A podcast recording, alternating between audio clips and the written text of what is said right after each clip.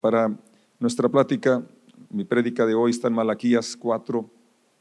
Cierra el Antiguo Testamento con esta porción, capítulo 4 del profeta Malaquías, versos 5 y 6. Mires, miren, les envío al profeta Elías antes de que llegue el gran y terrible día del Señor. Sus predicaciones harán volver el corazón de los padres hacia sus hijos y el corazón de los hijos hacia sus padres. De lo contrario, vendré y haré caer una maldición sobre la tierra. Padre, damos gracias por este momento que podamos estar juntos como iglesia y cantar y declarar las bendiciones que tienes para nosotros, unas que estamos experimentando, viviendo y cantamos desde la experiencia y damos gracias, y otras que declaramos por fe que son una realidad porque son promesas dadas para tu pueblo, para tu iglesia. Hoy yo alabo tu nombre una, vez más por la vida de mi papá y por cada padre aquí reunido. Y ruego tu gracia, tu unción sobre nosotros para poder ver tu plan, tu propósito, sobre todo para los hombres, en el nombre de Jesús. Amén. Amén. Cierra el Antiguo Testamento con este pasaje e inicia el Nuevo precisamente con la aparición de Juan Bautista, que viene a, cumplir en parte esta, esta profecía. Y digo en parte porque si se fijan, el versículo 5 está hablando del día grande y terrible del Señor, que no se refiere a la primera venida del Mesías, sino a la segunda venida del Mesías. Entonces, en parte Juan cumple el preparar el camino para la primera venida del Mesías, ¿verdad? Pero ahora nosotros, a la iglesia, nos toca preparar el camino para la segunda venida del, del Mesías, que se describe como el día grande y terrible. Pero el énfasis está en el verso 6 que dice que sus predicaciones, su mensaje, el mensaje de Juan Bautista como el mensaje de la iglesia, el mensaje tuyo y mío, deben traer como consecuencia, como fruto, el que se vuelve el corazón de los padres hacia los hijos y el de los hijos hacia los padres. Y esto entonces nos habla de una realidad que no es, es nueva, sino que es muy, muy, muy antigua, y esa separación, esa brecha generacional, es, ese distanciamiento entre padres e hijos por diversas situaciones. En mi caso, que porque mi papá quería sembrar así, yo quería sembrar así. Que quería poner X cantidad de fertilizante, yo quería poner X. Situaciones, como lo dije a veces, y hablando también después de puntos filosóficos o doctrinales, que son realmente insignificantes, intrascendentes y que no vale la pena que esas cosas eh, estén distanciando a, los padres y a los hijos.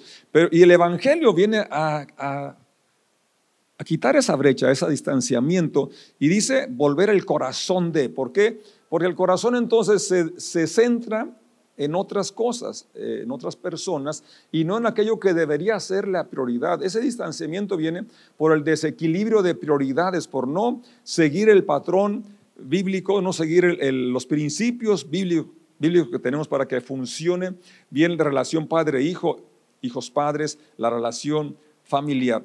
Ahora, repito, aquí Mateo, por ejemplo, en el capítulo 17 menciona cómo eh, Elías o Juan cumple esta profecía, como ya lo dije en parte, dice Mateo 17, verso 10, luego sus discípulos le preguntaron, ¿por qué los maestros de la ley religiosa insisten en que Elías debe regresar antes de que venga el Mesías, y se, refiere, obviamente, como ya lo comenté, Malaquías, tanto a la primera como a la segunda venida del Mesías, Jesús contestó, es cierto que Elías viene primero, o vendrá primero, si la reina Valera, a fin de dejar todo preparado.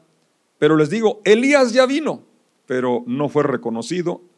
Ellos prefirieron maltratarlo. De la misma forma también harán sufrir al Hijo del Hombre. Entonces los discípulos se dieron cuenta de que hablaba de Juan Bautista. Y Juan Bautista, como ustedes y yo sabemos, fue un ministerio muy breve, seis meses más aproximadamente. Y sin embargo, él hizo a lo que Dios lo había llamado a hacer. Y Jesucristo dio testimonio de él que, que de los nacidos de mujer ningún hombre tan grande como este, porque él ajustó su vida al propósito para el cual Dios lo había diseñado. Entonces, eso es lo importante, que tú y yo podamos entender nuestro propósito aquí en la tierra, hombres y mujeres, y hoy que me dirijo a los hombres, nuestro propósito como padres, lo que Dios soñó al diseñar así al hombre, ¿verdad? Que podamos cumplir nuestro propósito y no se trata tanto del, tiempo, sino del enfoque que le demos a nuestra vida. Juan Bautista, ya lo mencioné, eh, fue realmente una persona que, no, no duró mucho su ministerio, pero lo cumplió. Y Dios permita a los presentes cumplir el propósito por el cual Dios nos creó, nos diseñó y además nos hizo parte de su pueblo y continuar con este llamado de que la predicación, eh, y no solamente las palabras, sino tu estilo de vida, mi estilo de vida sea uno que promueva que el corazón de los padres se vuelvan a los hijos y el de los hijos a los padres. En Lucas capítulo 1, versos 13 nos relata la anunciación del nacimiento de Juan. Hablando a Zacarías, dice el verso 13, pero el ángel le dijo, no tengas miedo, Zacarías, Dios ha oído tu oración. Tu esposa Elizabeth te dará un hijo y lo llamarás Juan. Tendrás gran gozo y alegría y muchos se alegrarán de su nacimiento. ¿Por qué? Porque él será grande a los ojos del Señor. No deberá beber vino ni ninguna bebida alcohólica y será lleno del Espíritu Santo aún antes de nacer. Y hará que muchos israelitas vuelvan al Señor su Dios. Fíjate aquí lo que está el ángel diciendo, que él cumpliría pues lo que estaba hablando, había hablado Malaquías, como lleno del Espíritu Santo, y es que eso es lo que hace la diferencia. Una vida llena del Espíritu Santo no puede pasar inadvertida y se va a manifestar en eso, en ordenar las prioridades y poder dar eh, su tiempo, su atención a los hijos, cumpliendo el propósito por el cual Dios nos dio esa capacidad de procrear y parecernos a, nuestro Padre Celestial y que nos ha prestado el título más honroso que puede haber, Padre. Entonces, Juan iba a cumplir este, este, este propósito y dice el verso 14, hablando de la paternidad, lo que iba a experimentar Zacarías era, tendrás gran gozo y alegría. Para que eso pueda mantenerse en nuestros corazones, porque creo que todos lo experimentamos al saber que viene en camino nuestro hijo o al nacer, pero luego parece que llega un momento en la adolescencia o en algún momento donde empiezan las diferencias, donde empiezan momentos de rebeldía o desobediencia, donde puede ser que empieza el distanciamiento. Y creo que es algo que deberíamos mantener siempre esto gozo y alegría de poder eh, continuar eh, con la labor del Señor de procrear, que esa es una, una, bendición que Él nos ha concedido. Y el verso 15, porque Él será grande a los ojos del Señor, que cada, cada, cada bebé es, es, la, es la, la, prueba de que Dios no pierde la fe en el ser humano y que pudiéramos ver en nuestros hijos cómo ellos a los ojos de Dios son de alta, de alta estima y saber que esta promesa es para ellos que son, pueden ser llenos también del Espíritu Santo y que serán un, instrumento para que otros vuelvan al Señor. Dice el verso 17, será un hombre con el espíritu y el poder de Elías, preparará a la gente para la venida del Señor. Inclinará el corazón de los padres hacia los hijos y hará que los rebeldes acepten la sabiduría de los justos. Aquí agrega algo que no está en Malaquías, hará que los rebeldes acepten la sabiduría de los justos. Entonces fíjate cómo el Evangelio, las buenas noticias nos hacen ordenar nuestras prioridades y concretamente a los hombres, volver nuestro corazón a nuestros hijos y de esa manera viene la respuesta, ¿verdad? De que el corazón de los hijos venga a los padres, pero además que sea sustituida la, rebeldía para aceptar la sabiduría de los justos. Una sabiduría que debe ser reflejada con nuestras decisiones, con nuestro estilo de vida, la cual de una forma eh, poderosa influye en nuestros hijos más de lo que nos imaginamos. Y eso es realmente algo que nos debe de, llenar de aliento. Entonces vemos en un tiempo que dije no es nuevo, pero parece más notorio, donde cada vez es más grande la brecha generacional, donde eh, sobre todo los que estamos en la tercera edad, que desconocemos mucho de la tecnología y muchas de las cosas eh, que se están ahorita eh, manejando y moviendo, y que puede haber un menosprecio de los hijos a los padres porque se consideran como rezagados o anticuados, pero sin embargo el texto sigue en pie, honra a tu padre y a tu madre, porque es el primer mandamiento con promesa para que te vaya bien en la tierra que el Señor tu Dios te da y tengas largos días. El alejamiento, pues, sin embargo, según lo, describe la escritura, no inicia en los hijos, sino que inicia en los padres. Y que es a ellos, es a nosotros los que nos dice, pues, que el Evangelio, el mensaje, eh, debe traer como resultado que nuestro corazón vuelva al lugar donde debería estar siempre, enfocado en nuestros hijos, eh, ordenar nuestras prioridades, estar ¿verdad? dándole el, lugar que le corresponde, eh, no el corazón en las cosas, no en el trabajo, no en la empresa, no en la, no en la diversión, no estando ajeno a lo que sucede, no, no estar ausente, porque puede estar ahí eh, la persona, pero el corazón en otro lugar. Está documentado que la presencia del Padre, más que cualquier otro factor, es lo que determina el éxito y la felicidad de nuestros hijos. Entonces, esto nos debería hacer reflexionar y analizar dónde está, dónde está mi corazón. Dios ha dado a los hombres una función crítica fundamental que es la, la paternidad y el desajuste familiar, la disfunción de la paternidad es el origen de tantas situaciones complejas y distorsiones en la sociedad.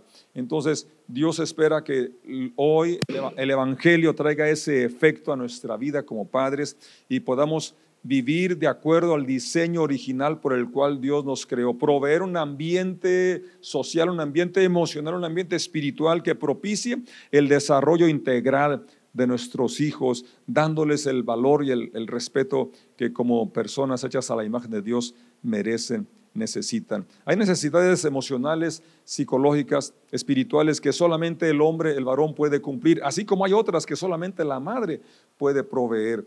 Entonces, por eso es importante que cada uno hagamos aquella parte que se nos ha asignado. ¿Qué, podemos hacer hoy? Según lo que leemos aquí, eh, el, el texto inicial de Malaquías es que nuestro corazón se vuelva a nuestros hijos, revertir esa tendencia de alejamiento, de desconexión, de ausencia, de egoísmo, donde situaciones que nos alejan pues de lo que es trascendente, importante y no descuidar aquello para lo cual fuimos diseñados y vivir de acuerdo al propósito de Dios. Génesis 1, versos 27 y 28 nos habla de las prioridades, nos habla de la razón por que Dios creó al, hombre y a la mujer. Y necesitamos entender este propósito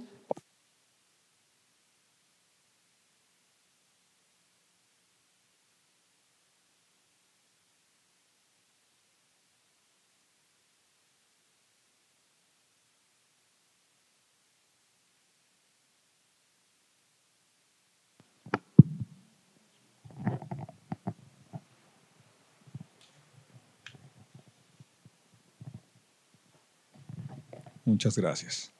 Como hoy no puedo hablar fuerte, tengo que esperarlo. Gracias por su paciencia. Génesis 1, versos 27 y 28. Así que Dios creó a los seres humanos a su propia imagen. A imagen de Dios los creó, hombre y mujer los creó. Luego, Dios los bendijo con las siguientes palabras. Sean fructíferos y multiplíquense, llenen la tierra y gobiernen sobre ella reinen sobre los peces del mar, las aves del cielo y todos los animales que corren por el suelo. Aquí hay eh, principios fundamentales que necesitamos abrazar, entender cabalmente, y es como hombre y mujer fuimos creados a la imagen de Dios, es decir, ambos reflejamos características peculiares de Dios, hombre y mujer, ¿verdad? Con la forma en que Dios nos diseñó, eh, reflejamos la imagen del Creador. Por eso es importante el complemento, el matrimonio, un hombre y una mujer, que es como se refleja la imagen completa del Creador, de Dios. Y vemos en, esta, en, este relato nuestro propósito, ¿verdad? Nuestra función muy claramente definida en las palabras del verso 28. Una vez que eh, se dice claramente que fuimos creados a su imagen. Gracias. Dicen que este tiene más unción, entonces vamos a ver si es cierto. Creados a su imagen y semejanza, eh, viene la bendición, ¿verdad? Que eh, el, hecho de ser creados a su imagen, entonces nos da esa habilidad de procrear, de cooperar junto con Dios con la eh, multiplicación o con la subsistencia de la, de la especie humana. Y dice, sean fructíferos. Por eso es que encontramos satisfacción cuando vemos el fruto de nuestro trabajo. Por eso queremos prosperar, por eso tenemos creatividad y tenemos planes y proyectos. Y esto es muy bueno. El otro día me platicaba, preguntaba a Lalito Manzano que si, que si era bueno sentirse satisfecho por lograr una meta o si era malo sentir, que si eso era arrogancia o orgullo. No, claro que no.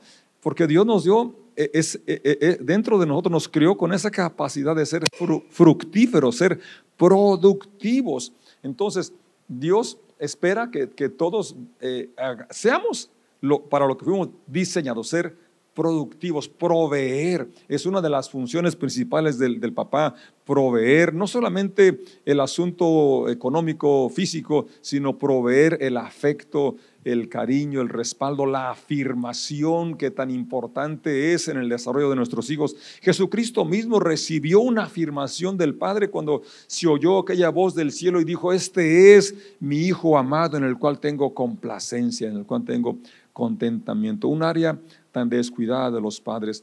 Dios nos perdone, nos ayude para poder ser entonces aquello que Dios espera que seamos. Entonces, vemos aquí en el verso, 28 dos funciones muy importantes.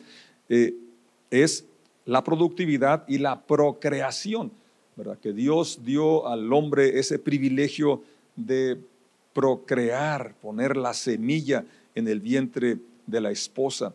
Y esto es un milagro, el milagro de la vida que Dios nos ha permitido.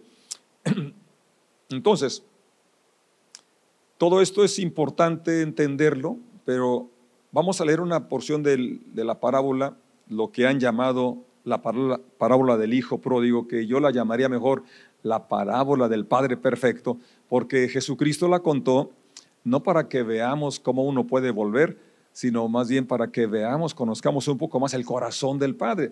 Y dado que este, este mensaje es para los padres y él, Jesucristo va a ser siempre nuestro ejemplo del Padre, de hecho de él se dice que uno, uno de sus nombres es Padre Eterno.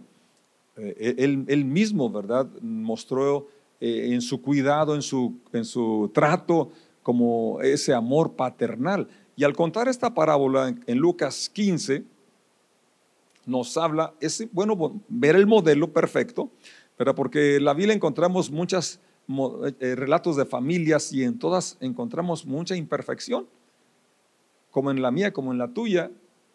Entonces no debemos de desalentarnos, desanimarnos, sino más bien volver al, modelo original, ver el modelo perfecto y aquello que el Evangelio puede y debe hacer, y es hacer volver el corazón de los padres a los hijos. Y dice Lucas capítulo 15 del verso 20 en delante, entonces regresó a la casa de su padre y cuando todavía estaba lejos su padre lo vio llegar.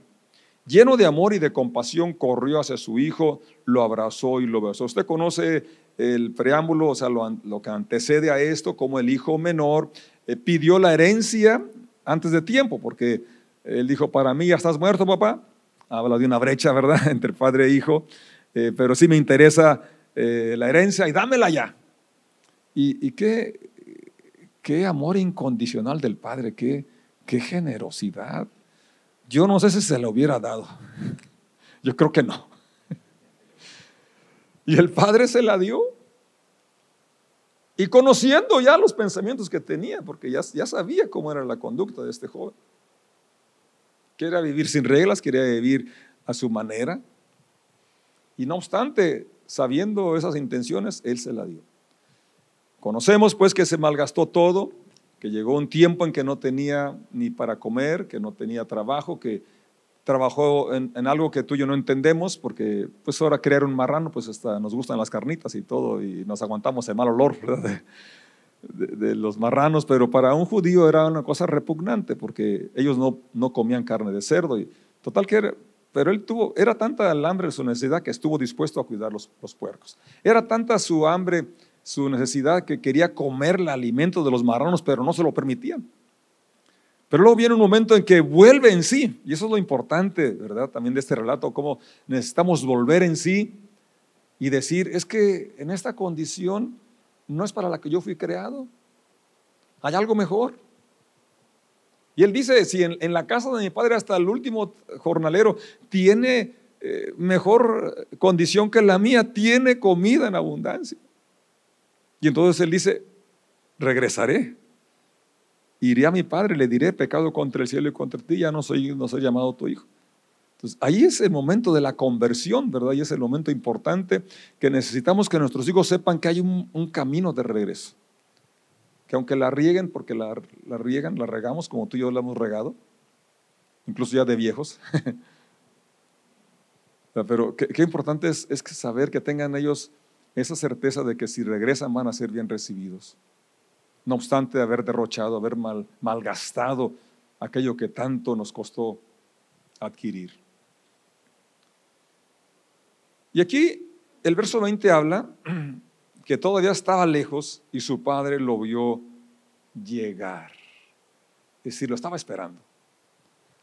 Y estaba, dice, lleno de amor y de compasión. Corrió, no, no tuvo la paciencia de esperar a, que llegara, sino que esto lo movió a acercarse, a encontrarlo. Y no obstante que olía a cerdo, olía a marrano, y no saqué más porque no sé cuánto hacía que no se bañaba y no se cambiaba de ropa. Aún así lo abrazó y lo besó. Y esto nos habla mucho a todos los presentes porque casi siempre condicionamos a nuestros hijos y a otras personas para poder acercarnos a ellos. Queremos que primero cambie, queremos que deje X conducta, queremos que sean como nosotros queremos que sean. Y aquí vemos el corazón de Dios, el corazón del Padre, no esperó que se bañara, no lo mandó a bañarse. Y allí había agua y jabón, obviamente. Aún antes de que se bañara y se cambiara, lo abrazó y lo besó. Su hijo le dijo, Padre, he pecado contra el cielo, o sea, contra Dios y contra ti.